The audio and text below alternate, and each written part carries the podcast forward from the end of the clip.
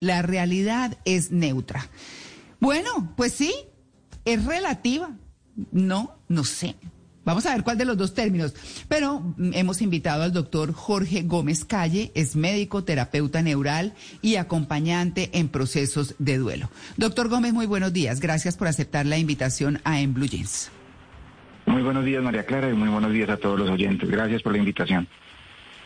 Bueno, doctor Gómez, entonces, ¿cómo interpretamos la realidad? Eso nos ayuda un poco a relacionarnos también con los demás, porque como dicen por ahí, la realidad es em, o corresponde al número de personas que se tropiezan con esa realidad porque tienen opiniones distintas. Entonces, ¿qué hacemos con la realidad? Con la realidad debemos aprender a, a escucharla, a mirarla, a dejarla fluir, porque tenemos muchas convenciones, muchas explicaciones, y las explicaciones pues definen, eh, las, explicaciones permiten que uno tenga una forma de ponerle un límite a algo que entiende o no entiende, pero apenas lo explicas ya aparece otra realidad. Entonces estás en un permanente movimiento. Entonces la realidad es, es, es un depende y a veces, o sea, hoy digo, por ejemplo, con el ejemplo que estabas poniendo ahorita, que una persona te gustó, hoy digo que me gusta, mañana no, entonces todo depende y a veces. Es un permanente movimiento que puede generar una sensación de zozobra, de incertidumbre, porque es preferible tener una realidad estática, fija, en donde tú sabes para dónde vas. Pero la, la realidad de la realidad es que está permanentemente cambiando. Entonces, eh, y nosotros los humanos hemos tratado de mantenerla en un proceso siempre quietico, en donde yo pueda definirlo. Pues la realidad es eso, un movimiento constante en el cual yo debo aprender cómo a surfear, estar sobre ella para, para poder de vez en cuando sumergirme, de vez en cuando salir. Claro.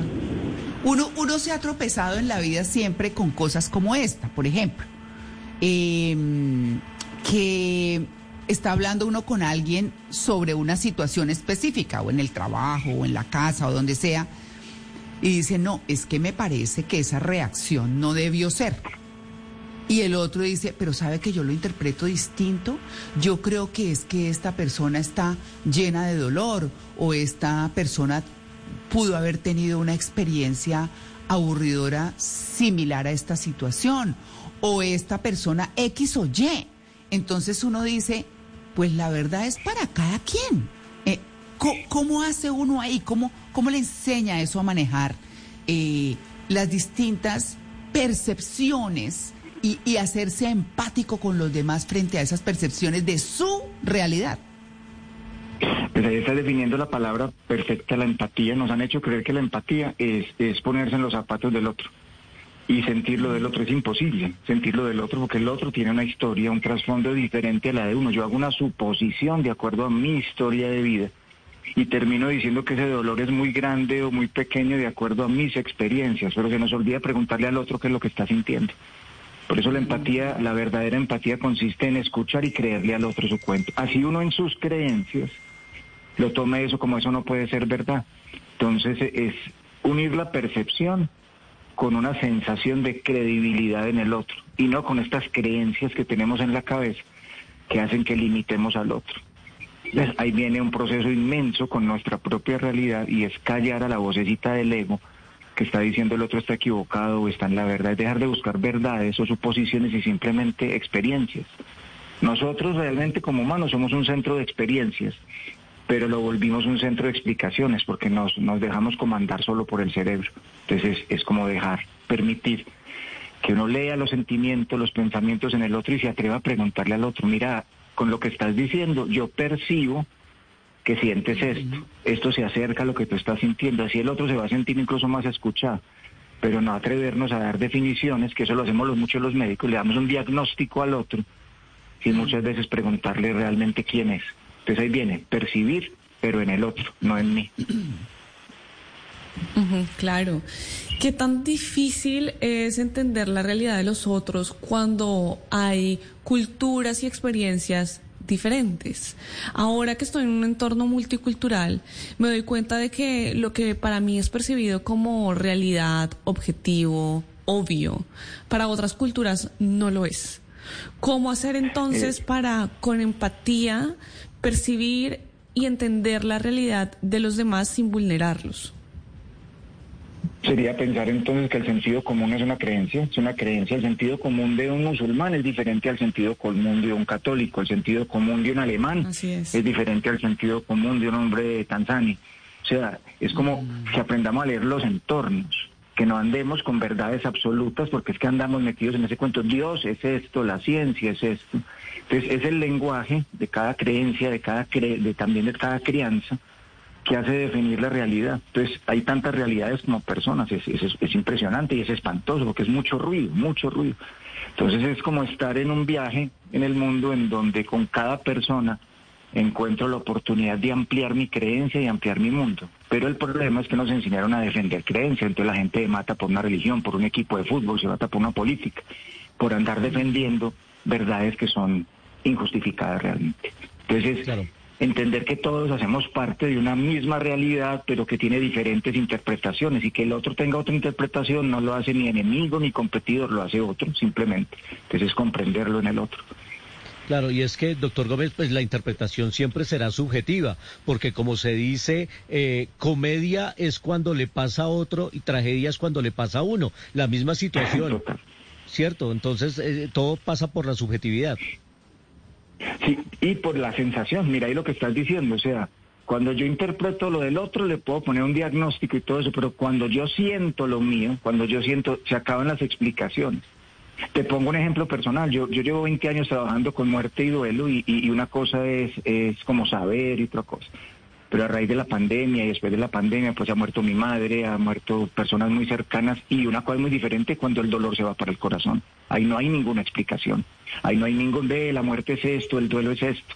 Todo cambia cuando entra al mundo de la sensación y de la percepción. Ahí todas las explicaciones se van para el suelo. Hay absolutamente nada que sirve en el lenguaje. Ahí, no hay nada como el abrazo de un hijo, como el abrazo de un amigo, en silencio.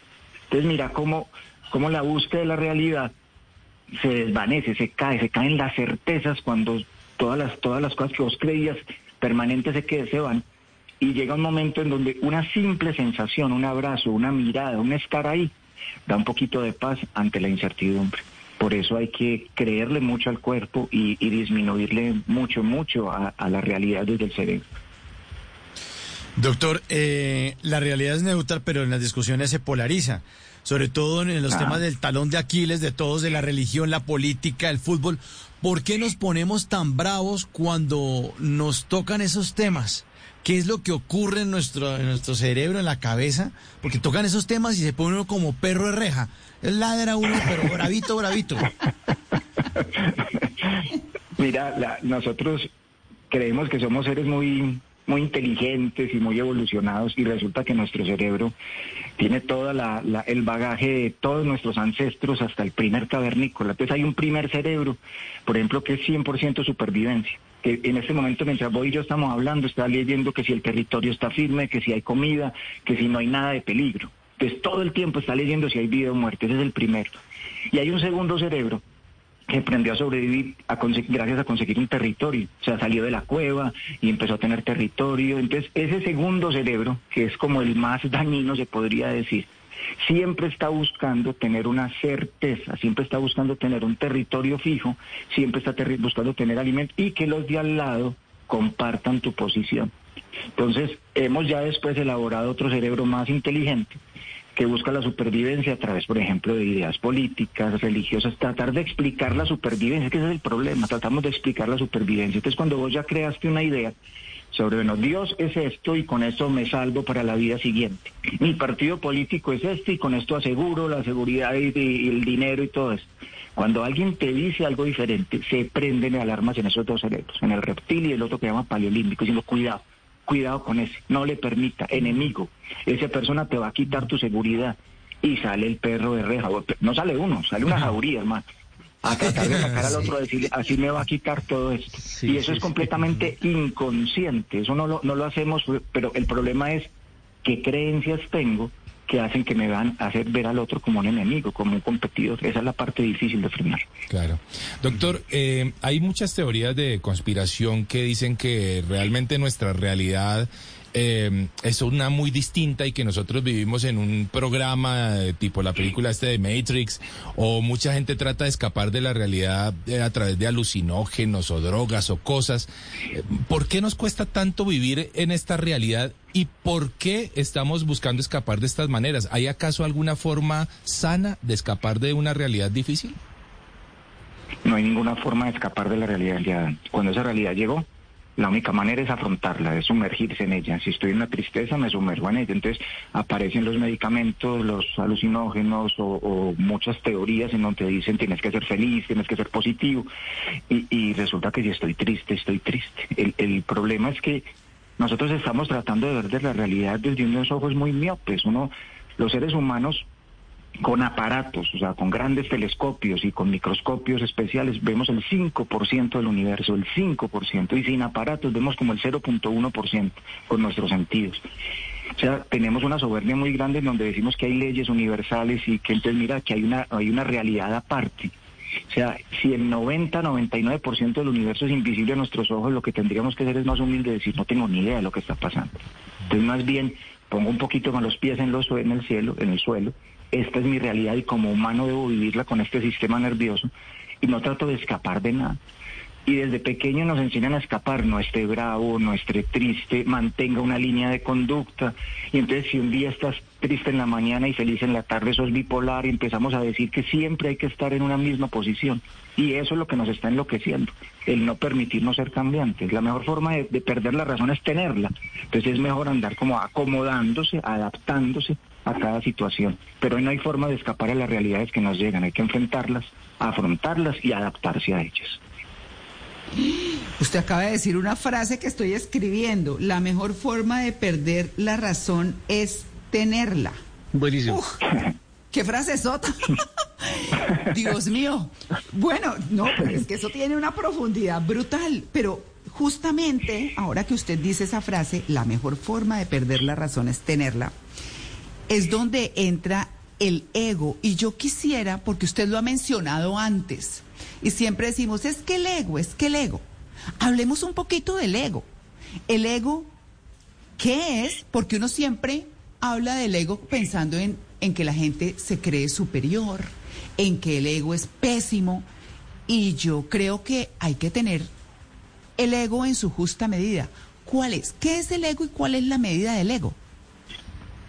El, ego es una estructura neurológica, así como cuando uno aprendió a montar en bicicleta y creó una red neurológica que le dice esto es montar en bicicleta y a los 30 años volvió a montar y ya, ya lo sabe, ya no se le olvidó. El ego es una estructura neurológica que viene desde los primeros momentos del humano, en donde, como te decía ahorita, aprendimos a sobrevivir a través de los instintos. El ser humano al principio era muy perceptivo porque tenía que sobrevivir a punto de, instinto, de ahí viene un animal, ahí viene esto. Entonces se generó una vocecita ahí adentro que te decía, cuidado, cuidado, cuidado pero era una voz basada en donde ante el peligro había que correr, había que pelear o había que hacerse el muerto. Ese fue, por decir algo, el primer ego. Fuimos creciendo como humanos y, siendo esta especie tan rara que tiene la capacidad de pensar. Y después creamos el territorio como te sientes el ego se actualizó a ese momento y se volvió eh, aquel que defiende un territorio siempre basado en la supervivencia, siempre y luego aparece la razón o la explicación de todo y el ego sobrevive, entonces ya, ya ni vos ni yo salimos a cazar, sino que con lo que hacemos trabajando es el equivalente a cazar. Entonces la, la, llamada sabiduría realmente nos sirve para, para comer igual que comía el cavernícola. Entonces el ego es esta estructura cerebral que está tratando de que sobrevivas todo el tiempo. Entonces, bajo ese principio no es malo. O sea, pues quiere que tú sobrevivas. Lo otro es, es que ya le metió tanta explicación a la supervivencia que absolutamente todo es malo y peligroso. Entonces ya no te persigue un lobo, ya no te persigue la jauría de perros que dijeron ahí, pero te llega un correo de la DIANI, me morí. Entonces, al mismo tiempo, el ego, tratando de que sobrevivas, exagera todos los momentos y necesita certezas. Entonces, ahí viene la diferencia del ego con, por ejemplo, la realidad. La realidad, por ejemplo, del animal es que come con el estómago. ¿Cierto? O sea, cuando tengo hambre, como cuando me lleno, dejo de comer. Y nosotros los humanos comemos con el cerebro, como vegano, como lacto vegetariano, como carnívoro, esto cuántas calorías tiene, le metemos demasiada explicación y nos perdemos el gusto por la comida. Entonces perdimos la capacidad de percibir por la de sobrevivir. Claro, eh, doctor, para, para ir eh, cerrando, porque ya se nos acaba el tiempo, muy brevemente, me parece también muy importante en los procesos de formación eh, cómo los padres le crean a sus hijos realidades que no son, porque le dicen a la niña que es la más linda del mundo y la meten en concursos de belleza y resulta que no, le dicen que es el mejor futbolista del mundo y resulta que tiene dos piernas izquierdas y le arman un mundo de fantasía sacándolo de la realidad. Y eso es súper nocivo en la formación es, es, es, terrible porque estamos creando campeones, estamos creando al mejor y después se enfrentan a que en el trabajo les dicen por ahí no es, entonces se mataron, o no pudiste conseguir lo que quisieron, entonces te deprimiste, entonces ya tenés que ser o el más exitoso que mostraste en Instagram o el más deprimido, o sea, tenés que estar en uno de los dos extremos. Y no nos enseñan a, a colaborar, a cuidarnos, no hay una educación basada en la emoción, no hay una educación basada en que nos vamos a morir, o sea, se muere una mascota y al otro día le tienen otra, y cuando muere el abuelo, ¿dónde hay otro abuelo? Entonces es como creer que si se enfrentan a una pérdida van a ser perdedores, ¿no? Cuando se enfrentan a una pérdida son aprendices de la vida y el saber adaptarse es lo que hace realmente una persona inteligente, no es el hacerse exitoso a través del tener. Se nos olvidó ser, hermano. Entonces ahí es cuando esta educación basada en en competir se volvió en que el otro va a ser un enemigo. Entonces hay que cambiar la forma de educarnos desde la raíz y no pretender los padres que los hijos sean educados por los colegios. La educación se basa precisamente en esas palabras que se dicen en casa, en donde los niños terminan perdiéndose ante tanta competencia. Y tantas cosas que se pierden o que se van perdiendo con los años desde la niñez. ¿Qué, total, total. se, pierde la, se pierde la alegría de vivir. Claro, exactamente. Por ejemplo, ¿no? Una cosa tan importante como esa. Y no se trata de, de aprender a ver eh, las cosas todas positivas eh, o todas eh, triunfalistas. O no, pero se trata sí de que cada ser humano aprenda a ver la realidad como es, que es lo que dicen que es la inteligencia emocional. Más que ponerse, como usted lo decía antes, en los zapatos del otro, es aprender a interpretar y a respetar es lo que piensa ese otro y tal vez intentar, yo no sé si conducirlo sea la frase, la palabra eh, adecuada, pero tratar de llevarlo por un camino que sea mejor para él o que le permita aceptar esa realidad, pero al mismo tiempo salir de ella si, si no es gratificante. No sé si me expliqué bien. Sí, completamente de acuerdo. Mira, la, la, las situaciones traumáticas no nos traumatizan. O sea, un evento traumático, pues es eso, es una explosión de algo. Lo que nos traumatiza es sentirnos excluidos de la realidad, desconectarse de uno mismo. Y si a mí me están diciendo por dónde caminar y que así tiene que ser y que tenés que ser positivo, no me están escuchando que estoy triste en este momento. Entonces, mm. más, que, más que decirle al otro por dónde ir es acompañarlo para que no se sienta excluido, para que sienta, bueno, estoy en esta realidad triste, pero tengo a alguien al lado que acompaña, así no me entienda, pero aquí estoy. Entonces, el solo hecho de no sentirse aislado, de tener una expresión emocional honesta, estoy triste y eso no me hace una persona depresiva, estoy enojado y no me hace agresivo, no me hace violento. El poder expresar las emociones honestamente y el sentir que hay alguien que me acompaña, si no tengan ni idea de lo que tengo, pero ahí está, hace que sintamos que volvimos a poner los pies en la tierra. Entonces es dejar de explicar tanto y más bien experimentar lentamente leyendo la vida con lo que nos trae en cada momento. Es dejar de explicar tanto y experimentar. Un poco aceptar. Un poco adaptar, porque es que aceptar ah. también la aceptación es una definición. Entonces ya cuando acepté la vida, me la cambiaron. Es como por ahí decía un físico, dice, cuando por fin encontré las respuestas, me cambiaron la pregunta. O sea, es, esto va cambiando constantemente, constantemente. Entonces me adapté a esta realidad y ya viene otra. Entonces, bueno, voy a estar alerta para la otra que viene. O sea, es, ver la vida como un proceso y no como una meta. La vida como un proceso y no como una meta. Bueno, qué bien. Usted se gasta unas frases buenísimas, Doc. Así que le, quiero. Sí, sí, sí. Bueno, pues eh, quiero agradecerle, doctor eh, Jorge Gómez Calle, por su atención con En Blue Jeans, que nosotros decimos el programa más feliz de Blue. Y eso queremos, llevarles a nuestros oyentes herramientas, momentos chéveres, eh, cómo vivir la vida mejor y bueno, también darles información para cómo vivir la vida mejor. Muchas gracias por su atención.